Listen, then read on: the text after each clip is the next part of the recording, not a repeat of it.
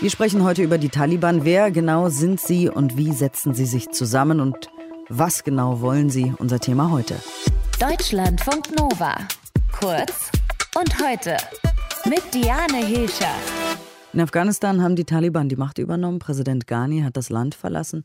Und bei uns hier in Deutschland? Es gibt auch nichts zu beschönigen.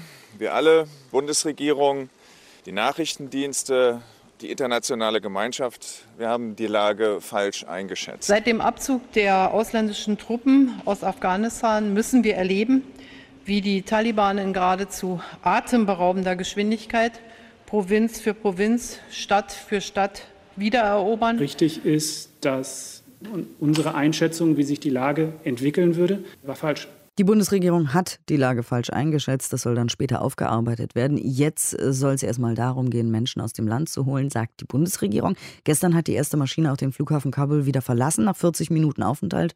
Wie viele Menschen dort an Bord waren, wurde allerdings nicht genannt. Wer sind nochmal diese Taliban? Wie setzen die sich zusammen? Was wissen wir aktuell über sie? Und äh, wie sind sie gerade so aufgestellt? Das wollen wir besprechen mit Mark Turner. Er ist Journalist und Afghanistan-Experte, war auch lange im Land unterwegs. Guten Morgen. Guten Morgen. Sind denn die Taliban eine homogene Gruppe? Der Eindruck entsteht ja meistens. Das kann man nicht so sagen. Man kann von mehreren Elementen da sprechen. Es gibt auf jeden Fall ein starkes ethnisches Element. Also die Taliban sind grundsätzlich, kann man so hautschnittartig sagen, Pashtunen und die kommen eigentlich im Wesentlichen über die pakistanische Grenze. Das heißt also der harte Kern der Taliban. Dann ist die Frage, warum kommen diesem harten Kern so viele andere Leute zu? Und da gibt es auch ein gesellschaftliches Element. Also vor einiger Zeit hatte ein Taliban-Kommandant mir signalisiert, sich mit mir treffen zu wollen und mir dann verschiedene Sachen über seine Motivation erklärt. Und da ist ein starkes Element von Ungerechtigkeit zu spüren gewesen. Also die Provinzmächtigen dort, äh, und ich rede vom deutschen Norden, also vom deutsch kontrollierten Norden in Anführungszeichen, Masai Sharif, Kunduz, die waren tadschikische Warlords. Das war sozusagen die Militärelite dieses vergangenen Afghanistan, muss man jetzt sagen, also der sozusagen untergegangenen Regierung. Und da waren Vorwürfe von Landgrabbing, also Wegnahme von Land durch diese Militärelite der Regierung. Und das hat dann zu Unzufriedenheit geführt.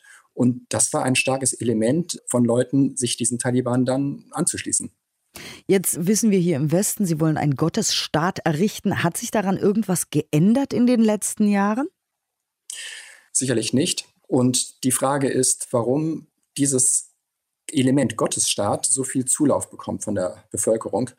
Und da darf man nicht vergessen, dass das Ganze auch organisiert ist. Das heißt, es gibt wirklich eine Zuarbeit über die Grenze von Pakistan nach Afghanistan.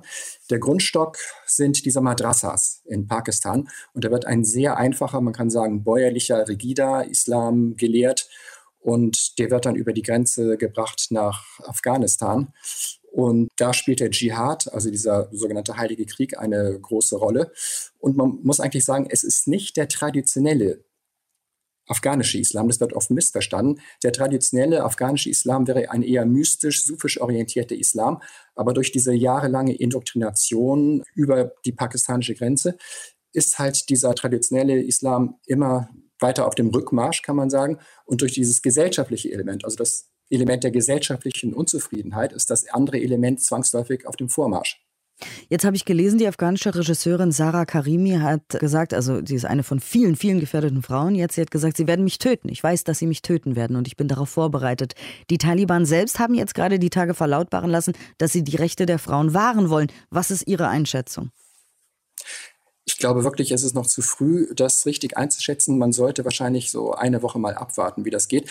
Im Augenblick haben die Taliban, glaube ich, ein starkes Interesse, sich eine gute Fassade zu verschaffen, sich gut gegenüber der Außenwelt zu präsentieren, um dann noch irgendwelches Hereinfunken durch Amerikaner oder sonstige Ausländer zu verhindern. Aber das ist nicht alles. Also ich denke, wir müssen sehr, sehr genau hingucken, wie die nächsten Wochen ausschauen, wenn dann die Weltöffentlichkeit nicht mehr auf alle Landstriche, nicht mehr auf die großen Städte guckt, wie Kabul, wie Herat und so weiter, wie sich das dann im ganzen Land gestalten wird. Und da bin ich sehr, sehr skeptisch. Was ist Ihr Gefühl da? Mein Gefühl ist, dass da einiges zu befürchten sein wird, mhm. wenn die Weltöffentlichkeit nicht mehr so genau hinschaut. Und wir haben ja schon stellenweise gesehen, was es da an Übergriffen gegeben hat. Also ich denke, die Leute, die vor Ort sind, die einfachen Feldkommandeure, die sehen das wesentlich handfester als die diplomatische Ebene, die jetzt im Augenblick in Doha noch ist. Vielen Dank für die Einschätzung, Mark Turner. Er ist Journalist und Afghanistan-Experte, war auch lange im Land unterwegs. Wie kann es da weitergehen und wer sind die Taliban eigentlich genau? Darüber haben wir gesprochen. Deutschlandfunk Nova. Kurz und heute.